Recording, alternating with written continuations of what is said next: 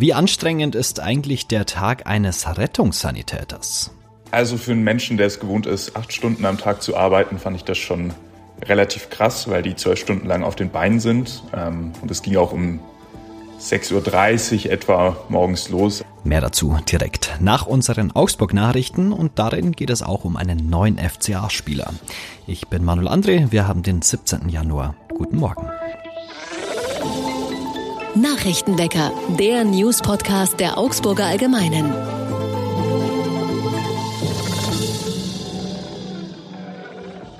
Und wir fangen an mit den wichtigsten Nachrichten aus Augsburg. Der FC Augsburg steht kurz vor einer Leihe von Stürmer Kelvin Jeboa vom italienischen Zweitligisten CFC Genua. Damit kann wohl Florian Niederlechner nach der Verpflichtung den FCA sofort in Richtung Hertha BSC verlassen. Das hat unsere Redaktion erfahren. Über den Wechsel von Kelvin Jeboa zum FCA hatte zuvor Sky berichtet. Die Recherchen unserer Redaktion decken sich damit.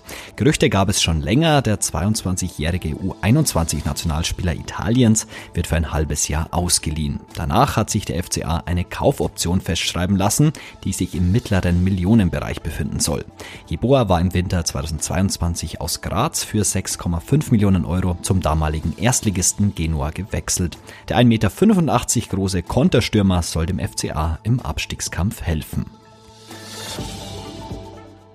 Die Einsparbemühungen beim Heizen sorgen inzwischen wohl vermehrt für Schimmelbildung in Augsburger Wohnungen.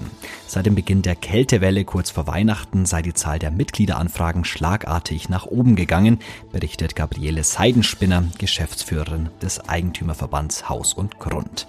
In manchen Fällen seien Mieter und Mieterinnen dazu übergegangen, manche Räume gar nicht mehr zu heizen, mit der Folge, dass Feuchtigkeit an den kalten Wänden kondensiert und sich Schimmel bildet.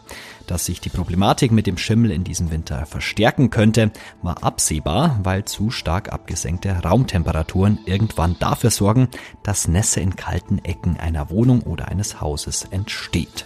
Beim Mieterverein hat man bislang noch keine massive Erhöhung an Beschwerden von Mieterinnen und Mietern festgestellt, aber die Leute sparen jetzt natürlich bei der Heizung, sagt Maximilian Osterried vom Mieterverein.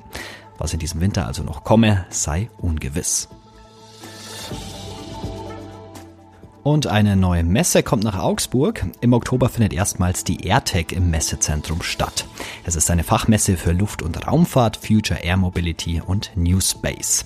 Die AirTech wird vom 25. bis 27. Oktober veranstaltet. Für dieses Jahr werden rund 350 Aussteller aus 30 Nationen in Augsburg erwartet. International zeigte sich am Wochenende auch bereits die neu konzipierte Messe Jagen und Fischen. 300 Aussteller aus 17 Ländern waren vertreten. 25.000 Besucherinnen und Besucher kamen zur Veranstaltung, die am Abschlusstag auch ungeplant für Aufsehen sorgte. Es gab Protestaktionen von Tierschützern. Mit Plakaten zogen Demonstrierende durch die Messehallen und verkündeten nach eigenen Angaben lautstark, dass jedes Tier ein Recht auf Leben habe. Die Jagd gehöre abgeschafft.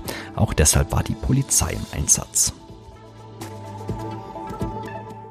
Und jetzt wie immer noch das Augsburg-Wetter. Es bleibt weiter kalt in der Stadt. In der Früh sind es 0 Grad und es ist leicht bewölkt, aber die Sonne kommt sogar ein bisschen raus. Ab Mittag zieht es dann mehr und mehr zu. Es ist bewölkt bei Temperaturen zwischen 1 und 3 Grad. In der Nacht kann es dann sogar schneien.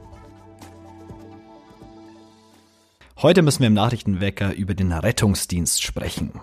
Ähm, er ist da, um Leben zu retten. Es gibt immer mehr Einsätze für Rettungssanitäter und Rettungssanitäterinnen, aber es fehlt Personal. Warum das so ist, wollte mein Kollege Jonathan Lindmeier herausfinden und ist einen Tag Rettungsdienst gefahren. Darüber wollen wir jetzt sprechen. Hallo Jonathan. Hallo Manu. Wie anstrengend war denn deine Schicht im Rettungswagen? Also für einen Menschen, der es gewohnt ist, acht Stunden am Tag zu arbeiten, fand ich das schon relativ krass, weil die zwölf Stunden lang auf den Beinen sind. Ähm, und es ging auch um 6.30 Uhr etwa morgens los. Also ich war so um 6.40 Uhr dort. Ähm, und das ist dann schon auch eine Zeit, wo man in der Regel dann auch noch ein bisschen müde ist. Und es geht aber halt direkt los mit äh, Rettungswagen vorbereiten, mit Einsätzen fahren. Ähm, das fand ich schon relativ anstrengend, muss ich sagen. Habe ich es gerade richtig gehört? Zwölf Stunden dauert eine Schicht im Rettungswagen? Genau, also sie arbeiten nur vier Tage die Woche, ähm, aber am Ende hat man halt dann trotzdem etwa eine 48-Stunden-Woche, was schon ziemlich viel ist, muss ich sagen. Jetzt bist du einen Tag mitgefahren. Welche Einsätze hast du denn so erlebt? Also relativ breit gefächert bei mir. Ähm, der erste Einsatz war erstmal ein Fehleinsatz. Da hat eine Brandmeldeanlage ausgelöst ähm, und es ist einfach nichts passiert. Ansonsten gab es hin und wieder Verdacht auf Herzinfarkt, was dann natürlich schon ernst ist, wo man dann schaut, dass man schnell in die Klinik kommt, schnell Behandlung für diesen Menschen bekommt und dann aber auch, naja, kleinere Sachen. Allerdings, was ich jetzt nicht erlebt habe, waren irgendwelche Unfälle oder ähm, Patientinnen oder Patienten, wo dann wirklich gar nichts war, was aber auch in den letzten Jahren schon zugenommen hat, dass Leute ohne Grund eigentlich den Rettungswagen rufen. Aber das kam in meiner Schicht jetzt nicht vor.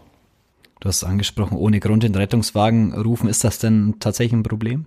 Äh, war mir überhaupt nicht bewusst, aber ja. Also es kommt äh, von Jahr zu Jahr häufiger vor, dass Menschen wegen Kleinigkeiten den Rettungsdienst rufen obwohl sie genauso gut einfach zum Arzt gehen könnten.